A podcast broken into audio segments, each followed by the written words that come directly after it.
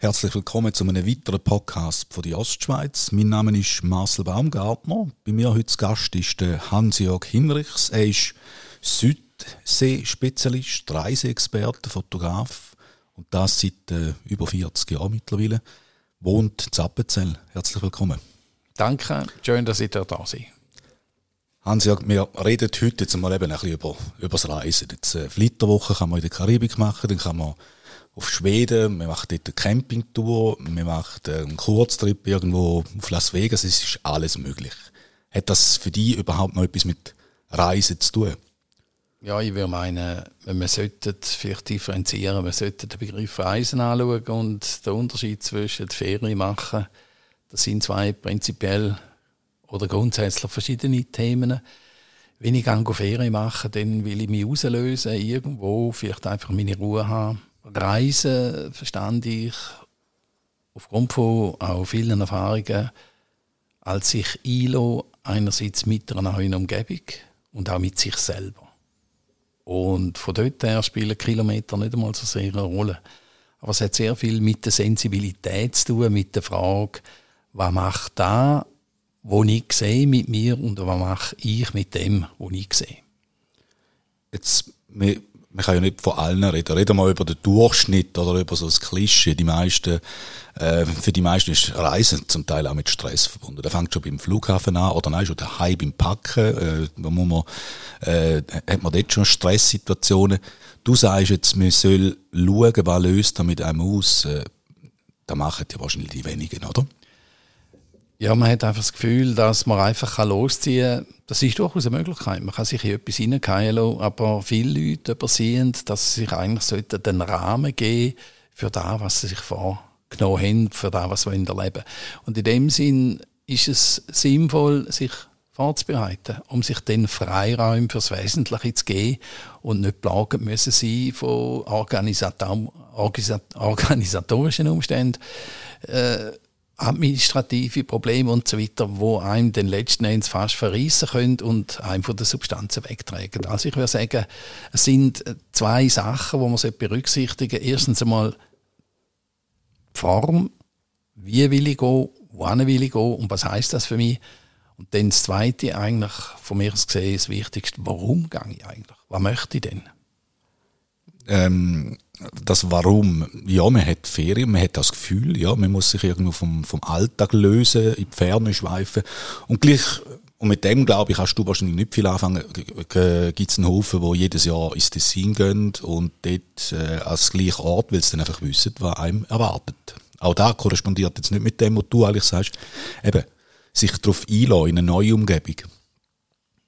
Ja, also nochmal der Unterschied zwischen einfach entspannen und einmal lösen, sich lösen aus dem Alltag, da kann der Tessin durchaus okay sein. Und nochmal dort gehen wir einfach in, in den Ferienbereich hinein. Aber Reisen verstand ich als äh, eine Fortsetzung von dem, was wir ohnehin erleben. Unser Leben ist ja eine Reise. Und das heißt, sich irgendwo immer wieder entwurzeln und sich neu können finden. Und so gesehen ist letzten Endes jede Reise eigentlich am Schluss immer Reise zu sich selber, zum sich heimkommen um sich selber spüren. Und von dort her, wie gesagt, gibt es ein paar Unterschiede, was will ich, wann, wenn machen und aus welchen Gründen. Und von dort her ist Reisen, wenn man das so sieht, eine unwahrscheinliche Bereicherung vom Leben und wie ich schon gesagt habe, nicht eine Frage von Kilometern, sondern eine Frage von sich gehen in eine andere Umgebung, um sich zu spüren. Reden wir über dieses Angebot. Wenn man bei dir äh, kommt, dann wirst du mir nicht äh, standardisierte Kreuzfahrt äh, äh, offerieren, sondern spezielle Angebote. Kannst du das ein bisschen umschreiben? Zuerst mal nennt es mich Wunder, warum dass du überhaupt weggehen willst. Und dann äh, nennt es mich auch Wunder, was dich besonders interessiert, was für Vorlieben hast. Und aus dem heraus definieren wir dann, jetzt in unserem Fall natürlich Südsee, definieren wir Ort, wo du dich selber kannst finden und auch die Landschaft und die Umgebung für dich stimmt. Also spirituell, also da, da hat einen spirituellen Charakter. Es hat durchaus einen spirituellen Charakter, weil der Hintergrund da ist der, du kannst dir selber nie davor reisen. Du bist immer Teil von dem, was du machst. Und wenn du dir eine bestimmte Umgebung aussuchst, kann das förderlich sein. Für den einen ist es die Antarktis, für einen Bergsteiger ist es irgendetwas in Mount Everest oder in den Schweizer Alpen. Wir haben uns für die Südsee entschieden. Was sind dort so die, die Highlights, sage ich? Oder, oder, oder, ich frage zuerst anders, wenn du sagst, warum reisen? Was sind die meisten Antworten, wo, wo du auf die Frage überkommst? Einerseits, und das ist ein zentrales Thema, vor allem bei unseren Reisen, die ja auch sehr wertig sind, sehr hochwertig sind, ist es eine Bereicherung vom eigenen Leben. Eine Bereicherung im Sinn von mehr Welterfahrung zu haben, etwas zu sehen, was man vielleicht noch nie gesehen hat oder etwas, was man schon lange mal träumt davon, aufgrund von vielen Sachen, die man gehört hat. Da rede ich vor allem von der Südsee, von den vielen Filmen, die es gibt, von äh, der Rumänen und so weiter. Und zwar rum ist meistens so, wegzugehen, Neues zu erfahren und vor allem etwas, was man noch nicht sieht, Welterfahrung sammeln und auch sich bilden über das Kennenlernen von anderen Kulturen und Lebensweisen. Was hast du aus all diesen Reisen schon können persönlich für, die, für dich herausziehen? Der Aspekt von der permanenten Bewegung. Wir sind eigentlich dauernd unterwegs und von dort her sind die Reisen, so wie ich sie auch aufbauen tue, immer wieder eine Herausforderung eine entspannte Herausforderung, eine schöne Herausforderung, eine genussvolle Herausforderung, wobei etwa etwas halt, wenn man sich äh, aussetzt irgendwo an einem Ort, dann kann es auch mal nicht vorgesehen laufen, aber das sind Herausforderungen in dem Sinn, wo man dran kann wachsen Was sind die grössten Hürden, die sich da stellen, wenn du von Überraschungen redest? Es kann es können wettermäßig bestimmte Sachen sein, die nachher zum Ausfall von Verkehrsmitteln führen da ist vielleicht etwas, vor allem wenn wir Programm vorbereiten, dann, dann tun wir die sehr genau so darum vorbereiten, damit wir nachher gezielt können improvisieren Und vor allem in den Regionen, wo wir reisen, sprich Südpazifik, abseits von den Touristengebieten, wo es auch übrigens am schönsten ist, das darf man wirklich sagen, eine unwahrscheinliche Ruhe und Ausstrahlung, die man dort findet, muss man natürlich in Kauf nehmen, dass wenn man in so periphere Gebiete reist, dass es nicht immer normal kann ablaufen und das ist auch spannend. Und mittlerweile über die 40 Jahre haben wir eine große Erfahrung im Umgang mit dem und das bereichert sehr häufig auch eine Reise. Also wenn man mit dir reist, dann wird man nicht äh, an einem überfüllten Strand landen oder irgendwo in einem All-Inclusive Hotel mit äh, vollgestopftem Buffet. Das kann durchaus mal auch sein. Wir haben relativ ein einfaches Prinzip bei unseren Reisen. Das heißt luxuriös und einfach. Oder andersrum gesagt, wir suchen bekannte Touristenspots, gute Strukturen, um von denen wegzugehen und vielleicht auch wieder zurückzukommen. Wir haben bei allen unseren Reisen sogenannte sanfte Expeditionsteile, wo wir uns über ein paar Tage wegbeginnen vom ganz üblichen Touristenstrom.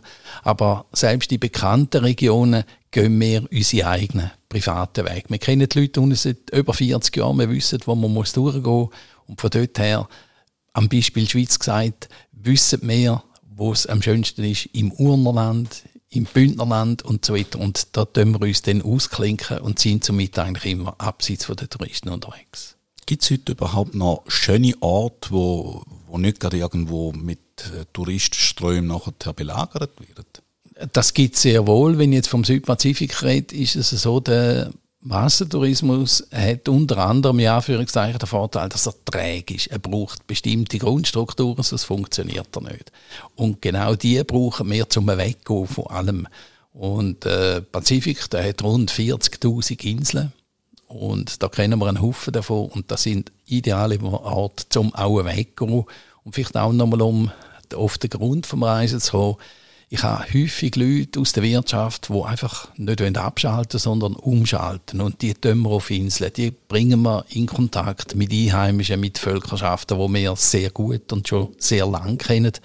Zum Beispiel nach dem Swiss Accounting habe ich sogenannte ausgewundene Anwälte gehabt, die einfach nicht mehr mögen nach dem ganzen Zeug und die sind zu uns gekommen und vor allem einer hat gesagt, versteck mich irgendwo, jetzt will ich nicht mehr hören, jetzt will ich Farbe, jetzt will ich Licht, ich muss wieder auftanken und dann geht das dann sehr gut. Das ist eigentlich gewaltig, wenn man, wenn man so Sachen hört, eben wie ausbrennt, dass unsere Gesellschaft zum Teil schon ist. Was erlebst du da an, an Persönlichkeiten? Ich erlebe äh, eigentlich zwei Sachen. Zuerst einmal der Kontrast zu der Welt, wo wir drin leben, da da haben wir auf der anderen Seite die Südsee und auch Randgebiet, wo noch unwahrscheinlich schöne, ruhige, erfüllende, nährende Gebiete drin sind, wo man sich erholen kann. Und das Zweite, was ich erlebe, ist gespiegelt an diesen schönen Gebieten unsere Gesellschaft und was wir uns da antun mit unserem Lebensstil, wo vordergründig sehr viel Komfort bieten tut, aber was wir spüren bei Leuten, die auch zu uns kommen, auch sehr viele emotionale Defizite äh, produzieren, wo man dann irgendwo möchte auffüllen oder wo man sich selber auch wieder möchte finden. Das heißt, wenn du retour kommst von diesen wirklich schönen, ruhigen Ort, wo, wo das Leben ein bisschen anders pulsiert, wenn du da wieder bist, dann, dann schüttelst du den Kopf. Äh, jawohl. Und äh, ich bin schon über 100 Mal jetzt drinnen und jedes Mal ist Heimkommen irgendwo ein bisschen schwierig. Du hast mich vorher gefragt, was das für mich einmal auch heisst oder was ich gelernt habe aus diesen vielen Reisen. Ich habe gelernt, unter anderem mit diesen enormen Kontrast umzugehen. Eine Zeit lang habe ich nach meiner Reise im Südpazifik immer irgendwo einen Ort gesucht, wo ich für mich sein bin. Meistens in Stauber Kanzeln auf etwa vier Nächte, um Ruhe zu finden, um den Umstieg zu schaffen. Aber nochmal zurück ein bisschen auf die Thematik es ist ein unwahrscheinlicher Kontrast und ich würde es schön finden, wenn man irgendwo mehr Ausgleich könnte finden in unserem System. Aber wir sitzen jetzt einmal in dem Zug und der fährt. Und da muss man einfach schauen, dass man zwischendrin trotzdem aussteigen kann. Wieso sitzt du noch in dem Zug? Ich meine, du hast gesagt, du bist schon hundertmal dort unten gewesen. Die Frage stellt sich, wieso bist du nie geblieben? Weil ich über die Ferne gelernt habe, auch da das Wesentliche zu schätzen, Natur, und vielleicht auch einen sorgfältigeren Umgang mit dem eigenen Leben. Habe ich sehr viel dürfen übernehmen. Und das Zentrale ist, ich bin da geboren, ich stand dazu, ich gehöre da an, ich bin verwurzelt und habe eine tolle Familie, mittlerweile auch Enkel und das nährt und hebt einem. Aber es langt mir nicht. Ich suche immer wieder, das hat mit meinem Naturell zu tun, da, was hinter dem Horizont noch zu finden ist, zu erleben ist. Und von dort her ist es auch ein Geschenk, dass ich das darf machen und darf erleben. Das Kontrasterlebnis halt immer wieder, obwohl es manchmal wehtut. Das heißt, äh, du hast eher noch den Begriff Fernweh, wo du kennst, äh, anstatt äh, Heimweh. Es ist beides. Äh, vor allem ist es nicht eine Flucht, sondern es ist ein sich nähren aus dieser Poligkeit von meinen Erlebniswelten, die ich hatte. Südpazifik einerseits, die wirklich äh, schönen, fantastischen Inseln, was aber noch viel mehr zählt, sind dort auch die Leute, die wir mittlerweile über 40 Jahre schon kennen. Das sind fast familiäre Bindungen. Und das andere ist dann eben da sein dürfen. Und mit dem, was man lernt auf der Reise, haben wir sensibler zu werden, auch unsere Welt da wahrzunehmen. Und da gibt es unwahrscheinlich viel Schönes äh, zu erleben. Für mich ist der Alpstein eine riesige Tankstelle mit diesen abgelegenen Wegen, wo man laufen kann ich denke, eines von meinen Lieblingsorten, das ist Kollöchli im Wiesbachtal wo wir wirklich mal kennen. Aber übers Lernen sensibler zu werden, muss man vielleicht nicht einmal unbedingt wegzugehen und kann dadurch das schätzen, was man da hat. Hast du schon Rückmeldungen von Personen bekommen, die, die nachher ihr Leben umkrempelt haben? Ja, das äh, hey, gibt es etwa. Weil Unsere Reisen sind ja nicht einfach Ferienreisen, sondern das sind Reiseprojekte, die gehen in der Regel drei bis vier Wochen, manchmal sogar länger. Das sind Leute, die sich bewusst auch ausklinken um einerseits eine Welterfahrung, aber auch Selbsterfahrung zu sammeln, wo auch vielleicht persönlich in einer besonderen Situation sind, wo sie zu sich möchten finden. Das trifft vor allem zu aus, für Leute aus der Wirtschaft. Ich habe schon erlebt, dass auch Paarbeziehungen unter Strom gesetzt werden auf solchen Reisen, dass es zu Klärungen kann. Einmal hatte ich einen Unternehmer, der nicht mehr zurückkommen wollte, der schon wollte anfangen, seine Firma verkaufen und seine Ehe auflösen. Das kann es geben. Wenn man sich auf Reisen begibt, vor allem an schöne Orte, wo man sieht, was die Welt auch noch bietet und was Leben auch noch sein kann, dann kann das in einem schon Schübe auslösen die dazu früher, vor allem aber einer bestimmten Altersphase, was mache ich eigentlich? Was, wie geht das Leben mit mir um? Was macht das Leben mit mir und was mache ich mit dem Leben? Und das kann schon zu Fragestellungen führen. Aber es kann auch gefährlich sein, wenn man dann eben in, innerhalb von diesen vier Wochen, hast du jetzt gesagt, äh, so quasi so Entscheidungen fällt, weil man ist ja dann irgendwie auch in einer Wolke rein, fast schon in einer Traumwelt. Und nachher kommt man wieder, blöd gesagt, in den Alltag. Und dort hat es einfach gewisse, äh, ich sage jetzt Mechanismen, wo, wo spielen. Man kann dem auch Hamsterrad sagen. Äh, es gibt da halt verschiedene äh, Felder, wo sich die Leute drin bewegen. Die einen sind wirklich im Hamsterrad drin, weil sie beruflich gebunden sind aus irgendwelchen Gründen und glauben, sie können ihr Leben nicht ändern. Dann gibt es auch wieder andere, die in einer Wirtschaft entspa wirtschaftlich entspannten Situation sind, wo durchaus können Entscheidungen fällen Was wir äh, in den Gesprächen einmal ein probieren zu erreichen, ist, eine Distanz zu dem Prozess zu schaffen, wo jener kann ablaufen und Hilfe zu finden, um neue Lebenswege zu finden. Unser Claim übrigens heißt ja, unsere Reisen verändern ihr Leben. Und das ist nicht einfach ein Spruch, das ist etwas, was wir den Leuten offerieren im sehr lebenserfüllenden, im positiven Sinn. Und da können eben, wie gesagt, so Prozesse schon kommen. Und dann ist aber Bedacht angesagt. Und da haben wir auch sehr viel Erfahrung und wir haben auch sehr schöne Leute äh, oder sehr schöne Erlebnisse mit Leuten und sie dürfen begleiten in neue Lebensperspektiven hinein. Und das ist schon toll. Und das ist der Sinn vom Reisen auch. Bei dieser Aufzählung, was du alles bist, fehlt ja eigentlich in dem Fall noch der Begriff äh, Psychologe. es gibt schon Leute, die sagen, das ist eine Form von Lebensberatung. Wir haben auch schon Psychiater bei uns gehabt, die selber gesagt haben, eigentlich sollte man solche Reisen können über Krankenkassen ja, abbuchen. Würde ich wahrscheinlich auch sofort einsteigen. Ja, ja, ja. ja. Nein, es ist eine Begleitung äh, und wie gesagt, wenn ich am Anfang ein bisschen angesprochen habe, die Frage, warum? Und letzten Endes zielt es doch ein bisschen darauf ab, auf ein Lebensthema, das man hat. Und in dem Sinn sind wir auch spezialisiert. Wir sind nicht eine normale Reiseunternehmung, sondern wir sind eine Boutique, wo wir sehr persönlich auf die Leute eingehen wollen und ihnen einfach ein neues Fenster in ihrem Leben auftun. Um da geht's. Wie groß sind die Gruppen in der Regel? Wir sind in der Regel, also wir unterscheiden, wir haben Leute, die privat gehen wollen, die über unsere Strukturen sehr gut begleitet werden. Und dann haben wir unsere Gruppen, die sind zwischen sechs und zehn Leute. Dort muss ja dann auch noch irgendwie harmonieren. Also das sind ja dann vielfach vielleicht wirklich Leute, die in einer speziellen Lebensphase sind. Äh, auf jeden Fall. Du sprichst eigentlich den grössten Risikofaktor in dem ganzen Thema. Das ist der Faktor M oder das ist der Faktor Mensch.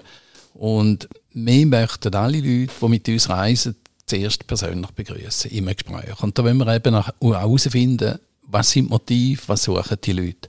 Und dort spüren wir sehr wohl, ob Chemie auch könnte stimmen mit anderen. Und es gibt ab und zu den Fall, wo wir einfach vielleicht eine Kreuzfahrt empfehlen, als mit uns zu reisen. Aber wir haben dort auch sehr viel Erfahrung im Umgang mit gruppendynamischen Prozessen. Ich selber habe auch entsprechende Ausbildungen und Teamentwicklungen gemacht. Und das fließt auch rein. Kommt aber als zentraler Punkt bei unseren Angebot kommt der grosse Freiraum, wo wir den Leuten geben. Wir haben, vor allem in der Gruppe, bieten wir etwas an, wir bieten einen Rahmen, wo die Leute sehr viel Freiraum selber drin haben können. Wir bieten ihnen einen roten Faden. Und das Prinzip ist eigentlich nicht in der Gruppe zusammen sein, sondern ein Teil der Gruppe sein. Manchmal näher, manchmal weiter weg. Du hast schon ein bisschen angetönt, äh, Wirtschaft, eben Manager, wo, wo gewisse äh, Sachen können daraus rausziehen. Du bietest auch Impulsreferate an, die eben gezielt auf äh, Manager, auf Führungskräfte zugeschnitten sind. Was sind da die, die, die wesentlichen Aspekte, die du da denen willst vermitteln? Äh, Der Hintergrund von diesen Seminaren und vor allem von diesen Referaten ist eigentlich meine vielfältige und lange Erfahrung im Zusammenleben mit Urvölker in Papua-Neuguinea. Die haben eine Tradition, die Lebensweise die ist etwa 30.000 bis 40.000 Jahre alt. Und die haben über die lange Zeit geschafft, im Einklang mit der Natur zu leben und auch zu überleben. Wir sind jetzt hier im Jahr 2023 und äh, unsere Bilanz ist eigentlich äh, sehr speziell, sage ich jetzt mal. Wenn ich dort runtergehe, komme ich in ruhige Felder rein, die funktionieren.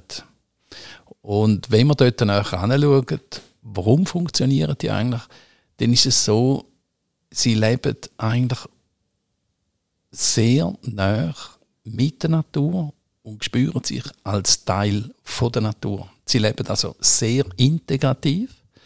Und was ganz wesentlich ist und was auch dann ein Thema ist, sie tun ihre Umwelt betreuen begleiten, aber nicht bewirtschaften.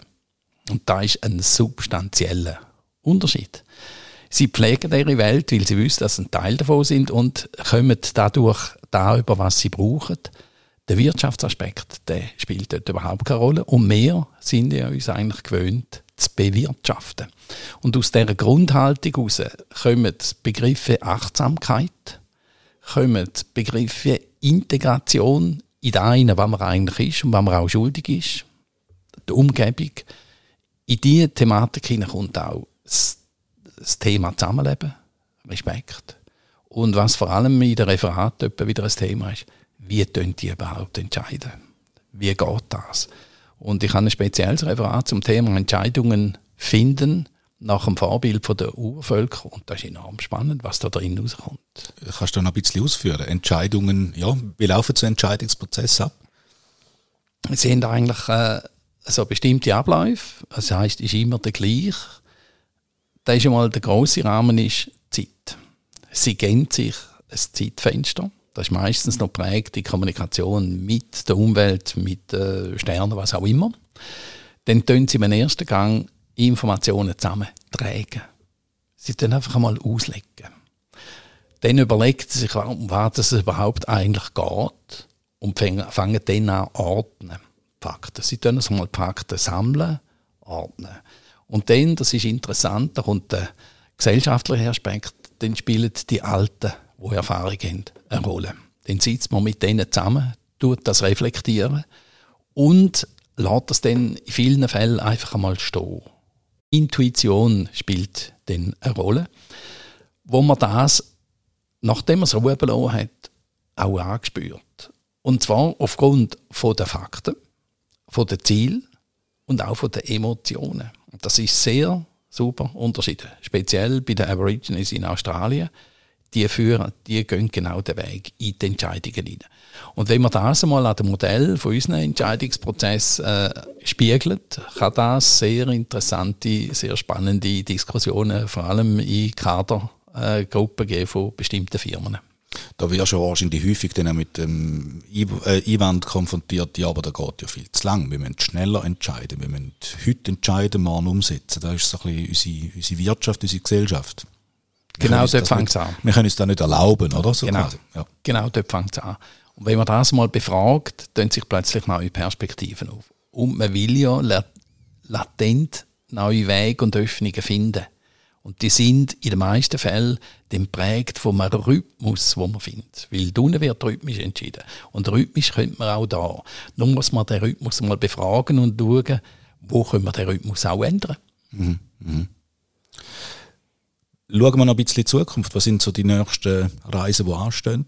Geht es morgen schon wieder los? Oder äh, ja, wir haben äh, eine Einsteigerreise, um Leute, die uns kennenlernen Wir gehen in Maremma und zwar wirklich hindurch. Aber mein grosses Projekt, ist dann im August äh, eine Flugsafari in Australien, wo man vor allem im Kleingruppenverband luftgestützt reisen und Rosinen picken in ganz Australien. Zum, zum Beispiel, was, was sieht man da oder was sollte man da sehen? Man kann sich eine Linie vorstellen äh, von Süden unten rauf, von Adelaide über den Red Center rauf ins Gebiet vom Kakadu Nationalpark, von den Kimberleys und dann noch weiter rauf. Und da sind wir dank der Flüger zeitlich optimal unterwegs. Dort, wo andere hunderte von Kilometern mit dem Auto abspulen, durch flaches Land, fliegen wir und kommen dazu noch die Dimension von der Luftsicht über. Und das ist atemberaubend. Wir haben die Reise letztes Jahr durchgeführt und Entschuldigung der Ausdruck, die Leute sind heute noch besoffen von dieser Reise. Äh, Gibt es auch Wiederkehrer? Nehme ich auch, oder? Wir haben über 80% Repeater. Weil äh, Wenn man den Rausch mal erlebt hat, dann... man kommt dann nicht mehr los. Bei uns ist auch alles inbegriffen. Unsere Reisen sind hochwertig. Billig sind sie nicht und wir plädieren ohnehin wieder für mehr Wertigkeit generell. Aber wir haben bei Leuten, die mit uns gereist sind, eigentlich kaum Preisreklamationen die haben wir noch dort, äh, wo die Leute uns nicht kennen und sagen, die spinnen ja mit ihren Preisen. Aber auf der anderen Seite, die Leute, die mit uns bleiben oder mit uns reisen, die bleiben eigentlich bei uns. Kann man die Dimension, kannst du die irgendwie beziffern? Von ja. was reden wir da? Wahrscheinlich ja nicht von 2200 Franken. Nein, das ist äh, je nach Projekt, das wir haben, äh, und das ist ja, wir reden vor allem vom Südpazifik, aber auch von den Randgebieten, äh, Neuseeland, Australien, zum Teil Südamerika, äh, sind das Budget für, sagen wir jetzt, 30 Reisetage zwischen, sage jetzt mal, 55 und 70.000. Das ja. ist ein Lebenstraum für viele wahrscheinlich. Also ja, äh, entweder kann man sich das leisten oder man, man spart das Leben lang und hofft dann, dass, dass da alle Wünsche erfüllt gehen. Äh, der Aspekt vom Lebenstraum, der ist ein wesentlicher und wir erleben, erleben immer wieder Leute, die ihre Lebenshausaufgaben machen bis zum Pensionierungszeitpunkt. Sei es, dass sie eine Firma haben oder in einer Firma arbeiten und nachher das abgehen und nachher auch die Türen auftun. Und das sind eigentlich äh, die meisten von unseren Kunden, die sagen, ich spare auf das ein, ich tue mich ausrichten und dann gehe ich dann. Andere kaufen den Segeljacht und gehen segeln und wieder andere, die kommen eben mit uns. Ich muss noch ein bisschen sparen, bis ich mir das leisten kann. Also jetzt gerade heute Morgen komme ich nicht dazu, äh, auch wenn es mir sicher gut tun Hans-Jörg Hinrichs, herzlichen Dank für das Gespräch. Ich danke, dass ihr da sein Das hat mir Freude gemacht.